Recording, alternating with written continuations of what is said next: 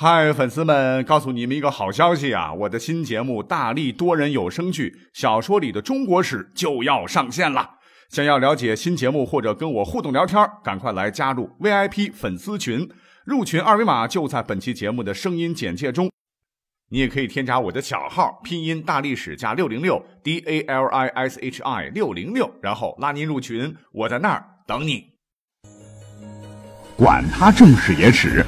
这里只有大历史，大力讲的历史正在播出。大家好，欢迎收听本期节目啊！有一位听友呢，一直以来就追着我啊，让我来讲讲这个古代搬家的那些事儿。搬家，哎呀，说实在话啊，标题就不是太吸引人，而且这个题材啊太窄了。你要讲好，就要多准备一些干货，有民俗的，有文化的，有故事的。啊，你要让一期节目尽量丰富，才能够吸引大家的耳朵嘛？哎，这就要花费很多的精力和时间去搜集、去消化、埋伏一条主线，然后将犄角旮旯的五花八门的内容全部串好，绘声绘色的拎出来讲。说实话，很有难度啊。不过怎么来说呢？这个虽然我的这个节目是免费的了哈，但是我觉得听友们要听，你这个咬牙也得做啊。所以经过很长时间的准备吧，我们今天呢就来单单讲一期。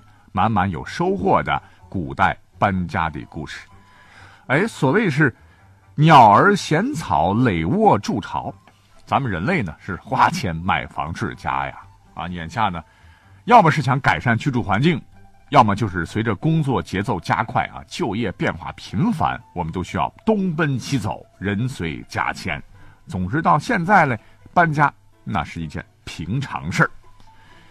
那这是现代人。古人们呢？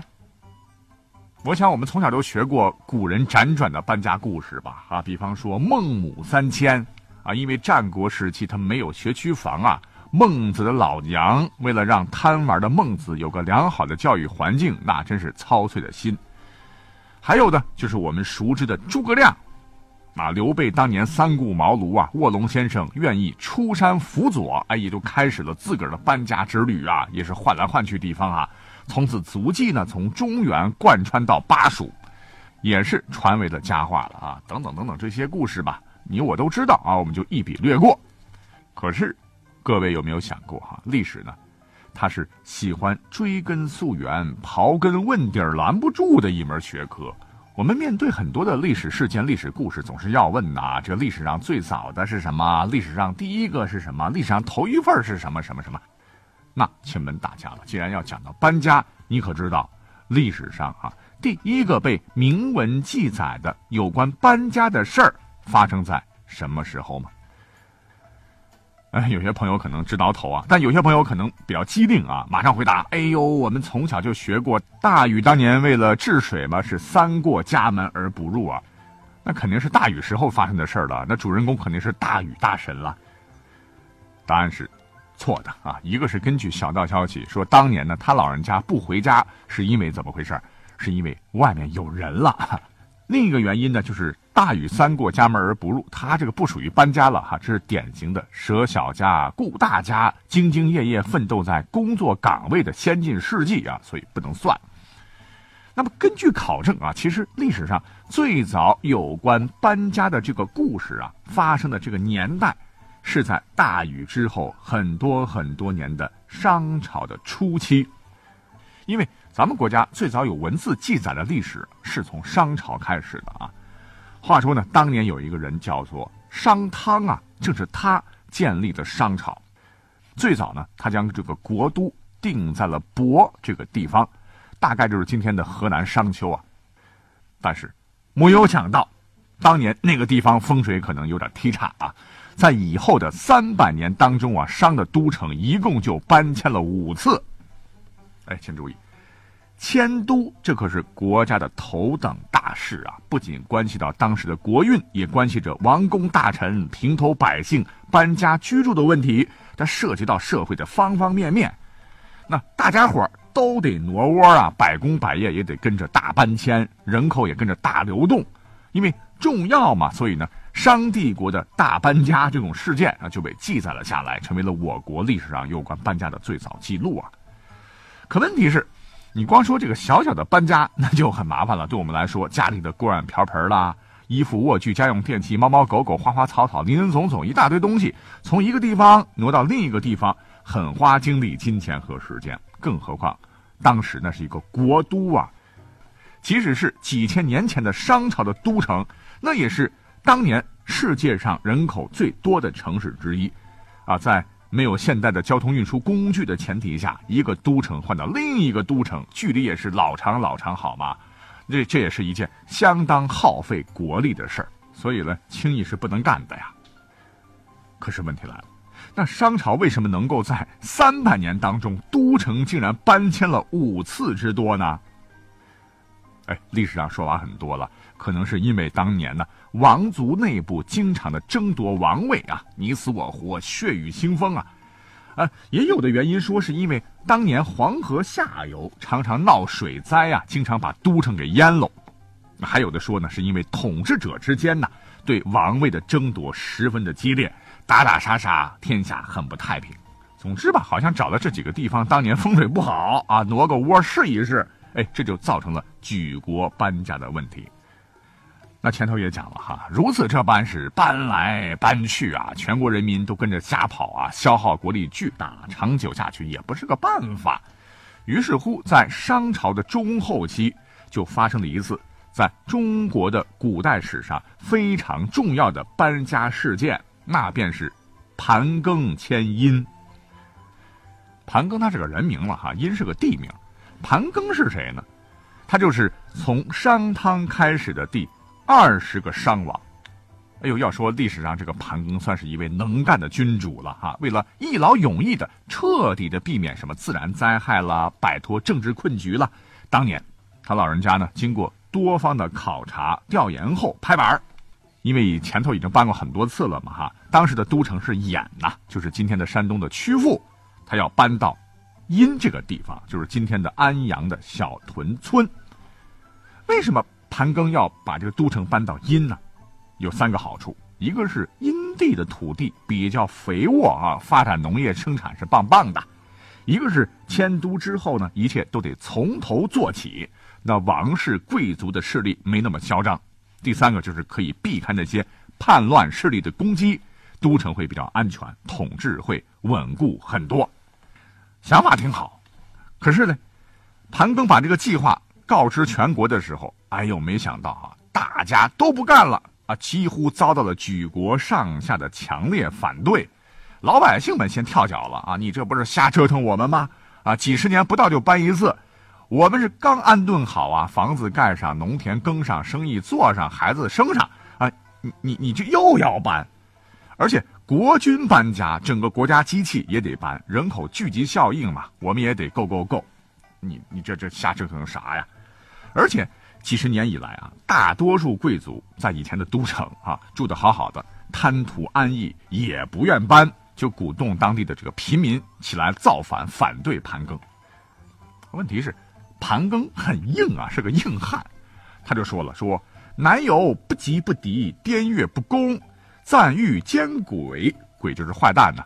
我乃一舔灭之，一舔就是把犯罪者本人及其后代都杀掉啊，就相当于后世的这个诛灭九族吧。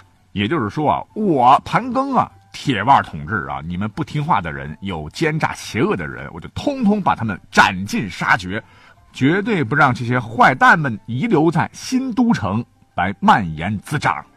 这话说的是杀气腾腾啊！大家伙一看，哟，这么硬，我们可不是被吓大的哈，我们就是不搬吧？哈，为啥不搬呢？哈，搬搬搬搬搬搬！哎，于是乎呢，商朝的最后一次大搬家就实现了，那也挽救了当时啊已经逐渐衰落的商朝，为商朝的中兴奠定了基础，又延续了商朝的这个国错很多很多年，直到那个不争气的纣王出现啊，商朝呢再也没有搬过家了。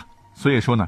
这个搬家的影响还是比较深远的哈。你看，现在一说到商朝，哎，我们现在也可以称它为殷商，哎，就是从这里来的。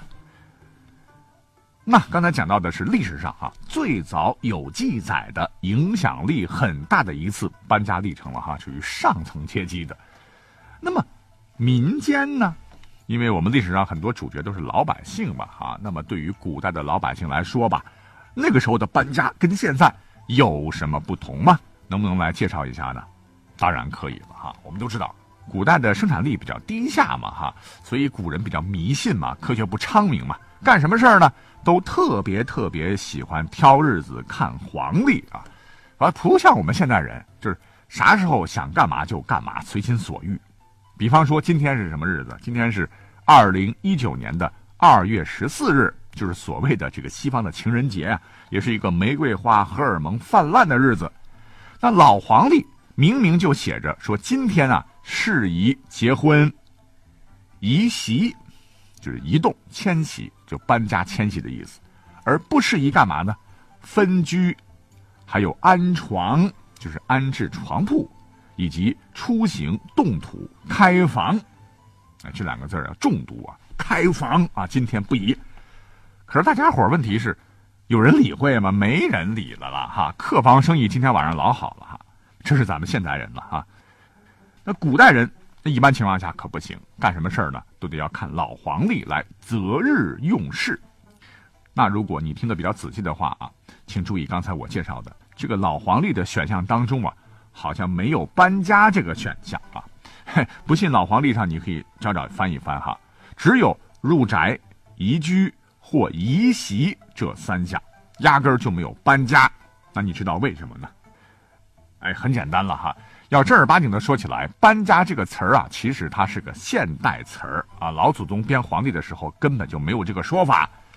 那时候这个搬家这个范围呢，大概就包括了我们刚讲到的入宅或移居。而移席呢，又分两种，一种是泛指人的迁移，还有物的迁移。人的迁移是属于搬家了，物的迁移则不一定。那我们就再以今天为例，刚说到了哈，老黄历说今天适合移席，就是适合搬家嘛，也算在其中。忌什么呢？忌讳安床，就是安置床铺。安床这个行为其实是古人乔迁后入新居的第一件事。如果搬家那天呢不适合安装，可以当日不安床，次日再安床。也就是说，今天不适合安床，明天可以。而且我们都知道啊，古人都特别讲究啊，仪式感，古人也要做足啊。那么一般情况下，他们在搬家之前呢，会先找一个师傅干嘛呢？来算算这个房主的生辰八字，排一个适合搬家的日子和时辰，然后举办一个神圣庄严的入宅仪式。什么孕妇啦，还有哪个属相算出来是相冲的呀，都是不能来参加的。相反的，适合旺家的啊，通通安排好。那入宅仪式前呢，根据一些记载吧，会把什么床啊、书啊、衣服啊、锅碗瓢盆等整理好，然后封门，等入宅仪式的吉日再打开门啊，然后上香祭祖、开火啊，噼里啪啦的放鞭炮等等。如果说要在当天入住啊，入宅前呢，先用盐调和清水，然后清洗净化宅子。再用香烛金银拜天公、土地公。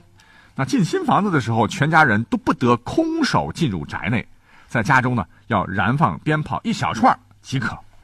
这一听，古人们那个都是带院子的房子哈，你现在咱们都住楼房啊，你在家里边放鞭炮啊，不找抽吗？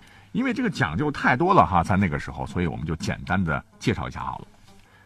不过在过去的时候呢，民间呢还有一种普遍流行的搬家的忌讳。这个比老皇帝的时间可就更广泛了哈，那就是有一种说法，就是说在六月腊月，大家伙最好不要搬家。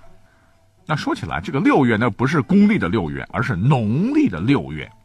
知道不是因为什么神神鬼鬼的缘由啊，主要是古人觉得吧，六月这是一年当中极热的天气，腊月呢是一年中的极寒的天气。古人的搬家和我们现在搬家可不一样哈。这个没有给力的交通工具帮忙啊，距离再短，搬迁一次花费在路上的时间也很长啊啊！外加那个时候家家户户都养些猪猪鸡鸡、鹅鹅牛牛，家禽很多啊。选择在极热极寒的月份搬家，古人容易中暑啊、感冒啊，这不说了哈。家禽们也很有可能在长途跋涉中被热死、冻死，这损失会很大啊。所以古人会避开这两个月搬家。说到这儿啊，你可能会说了：“哎呀，这古人真笨呐！哈，咱们现代人搬个家有搬家公司啊，那古人那时候也可以找个搬家公司就好啦。”哈，问题又来了哈，古代有搬家公司吗？答案是没得哈。但当时有类似搬家的职业。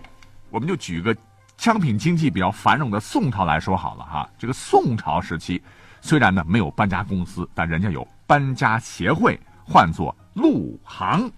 陆就是陆地的陆，行就是行业的行，专门提供陆路运送服务的意思的一种商业联合会吧。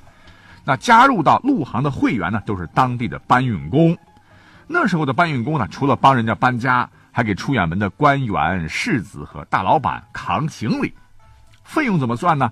可能就是按照现在咱们的这个出租车打表的那种里程计费，一里地啊多少多少钱。啊，那既然你说啊有类似于咱们现在的搬家工人，那古人为什么还要搞个月份的忌讳嘞？在六月和什么腊月不能搬家？哎，哐哐哐的找人花钱一呼噜不就完事儿了吗？原因是一个当时没有很快的交通工具啊，搬一次东西运一次畜禽，即使有搬运工人帮忙呢，走的也是很慢的，三伏天三九天那是不行的了哈。再一个。花钱的啊！你想咱们现在的出租车打一次也不便宜吧？那古代按里程计费也不少钱啊。对于大多数的老百姓来说，这掏的这个钱心疼啊啊！总之啊，现在可能没有古代那些讲究了哈。即使是我们现在的这种乔迁之喜，还是会搞一些简单的仪式啊，有一点民俗的东西。可是呢，一个是程序简化就太多了哈，一个是咱们现代人呢，也不过是图个好彩头，图个吉利。那古时候那种庄重感、神圣感、仪式感就通通没有的了。好了，讲到这里就把搬家的内容先挖到这了哈，我们就一起来讲讲姿势啊，希望大家喜欢。感谢各位收听，下期拜拜。